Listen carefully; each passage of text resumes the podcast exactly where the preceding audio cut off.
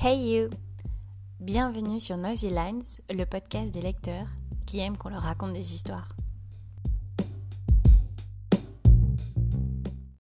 Aujourd'hui, je souhaite vous parler d'un auteur qui compte beaucoup pour moi, Jean-Louis Fournier. Ils sont nombreux les auteurs qui comptent beaucoup pour moi, et parmi ceux dont j'ai prévu de vous parler, il y a Daniel Pénac, Tonino Benakista, Arto Pasilina, Kundera, mais Fournier me plaît par sa prose dénuée de décorum, de bien-pensance ou de tentative d'édulcorer les thèmes difficiles qu'il a pu aborder. Son œuvre est immense, mais je veux vous parler spécifiquement d'un livre qui m'a fait accepter partiellement la mort, le fait de perdre ceux qui nous sont chers, et ce tout en gardant tellement d'eux.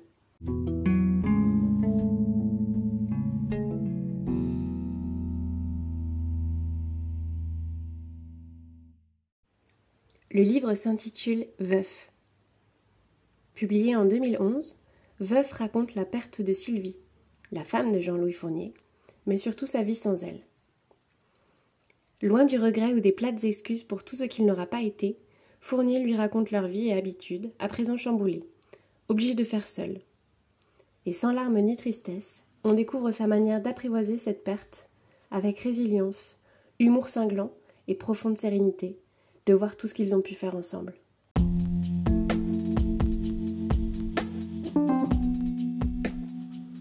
Sans plus attendre, je vous lis la quatrième de couverture. Et bien sûr, un extrait au hasard du livre dont les chapitres très courts peuvent être pris séparément, quand on a un court instant, comme à la suite, dans leur succession, rappelant que la mort fait partie de la vie et que pour ceux qui restent, on en guérit. Petit disclaimer pour ceux qui s'attendraient à voir le thème comme quelque chose de triste ou de difficile. Jean-Louis Fournier réussit la performance de faire de la mort et de la perte de sa femme quelque chose de poétique, quelque chose de trivial, quelque chose qui lui aura permis d'apprendre et de progresser.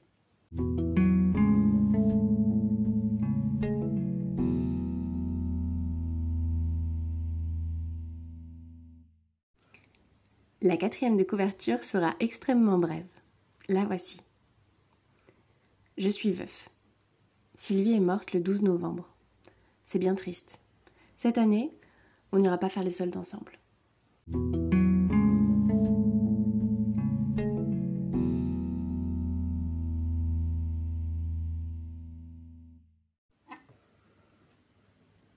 J'ai vidé ton sac à main. Tu le maudissais. Tu ne retrouvais jamais rien dedans. J'étais mal à l'aise de fouiller dans ton sac. Je crois que tu n'aurais pas aimé. Je devais le faire. J'ai retrouvé une ordonnance avec la prescription d'un vaccin. J'ai retrouvé ta carte senior toute fraîche de la SNCF. Tu n'aimais pas la montrer. Je l'appelais la carte vieux con. Tu n'en as plus besoin. Tu peux aller partout maintenant, sans ticket, dans le ciel, dans la mer, sur la terre. Les vivants ne sont qu'à un endroit à la fois. Les morts sont partout. J'ai retrouvé ta carte d'identité. Tu es très bien sur la photo. Je l'ai mise dans mon portefeuille avec ma carte. J'ai fait en sorte que les deux photos soient l'une contre l'autre. Là, au moins, on est ensemble. J'ai retrouvé des billets de banque dans ton porte-monnaie. Je n'ose pas les utiliser. J'aurais l'impression de te voler. C'est complètement idiot, d'autant que j'ai payé de ma poche les pompes funèbres. Tu me les dois. Trois mille euros. Pourtant, j'avais pris un cercueil pas cher puisque c'était pour le brûler. J'ai reçu un questionnaire du crématorium du Père Lachaise.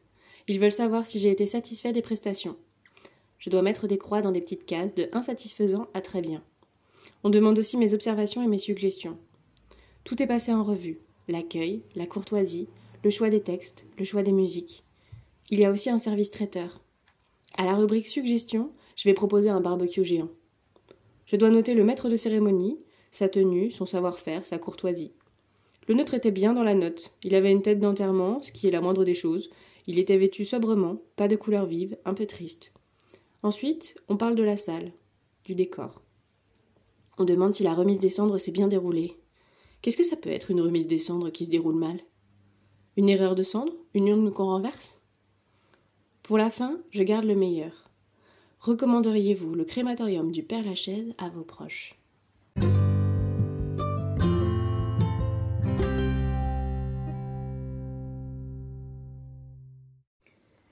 Et puis il y a eu la lettre. Laurent m'a offert une lettre de condoléances autographe d'un auteur du 19e. Il avait d'abord essayé d'en écrire une, puis il a renoncé.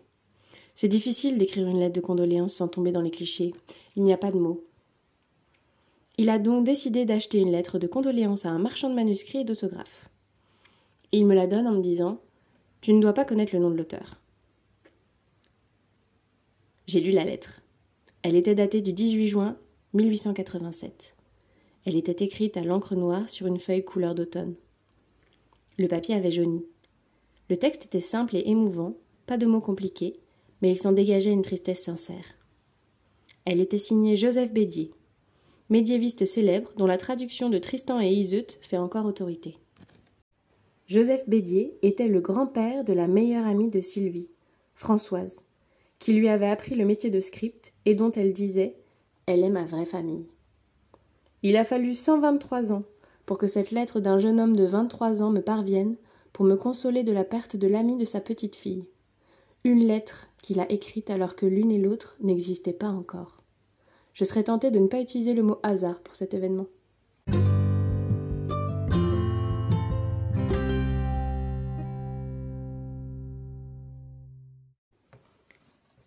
Il y a une chose que je ne t'ai jamais dite. Un grand merci pour ce que tu as fait pour mes enfants Mathieu et Thomas, qui, à l'époque, rentraient très souvent le week-end de leur institut médico-pédagogique. Nous les emmenions à notre maison dans l'Oise. Tu devais avoir 25 ans. Tu n'avais jamais été en contact avec des enfants handicapés et tu t'en es occupé merveilleusement, avec délicatesse, avec intelligence et avec le sourire. Thomas t'appelait Vivi, qui veut dire vivant en latin. Il te doit d'avoir su un jour ouvrir et fermer une fermeture éclair. Tu as fait tout cela discrètement, tu ne t'es pas fait photographier avec eux. C'est très difficile de s'occuper d'enfants handicapés, peut-être encore plus quand ce ne sont pas les siens. Tu avais la chance de ne pas connaître la jalousie. Tu as trouvé un appartement pour mon ex-femme qui vivait seule avec notre fille Marie. Tu m'as demandé de l'emmener avec nous en vacances au Portugal. Tu lui as même trouvé un fiancé, un monsieur bons offices. Je ne crois pas qu'ils aient pensé un jour à te remercier. Pour te punir du succès de mon livre Où on va papa, ils t'ont même mise en quarantaine et tu n'as pas eu droit à une petite fleur le jour de ton enterrement. Ils sont bien assortis tous les deux. Ils se contentent de peu. Ils se contentent l'un de l'autre.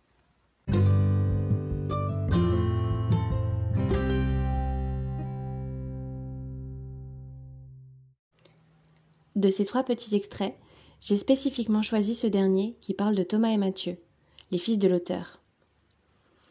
Où on va papa, sorti donc avant Veuf, raconte de la même façon, par petits bouts, par instant présent ou souvenir omniprésent, la vie de ces deux fils, de ce qu'ils faisaient, de leurs progrès comme de leurs régressions, et les déceptions de père que Fournier a ressenties, loin de la joie indicible de la parentalité. De son écriture fluide et sans détour, l'auteur relate ce qu'a été véritablement pour lui la croissance et le développement de ses deux enfants handicapés. Mais pour connaître la suite, il faudra attendre un prochain podcast avec quelques extraits de ce livre-ci. En attendant, je vous dis à très vite et n'hésitez pas à me dire si vous êtes intéressé par la poursuite des autres œuvres de Jean-Louis Fournier. À très bientôt!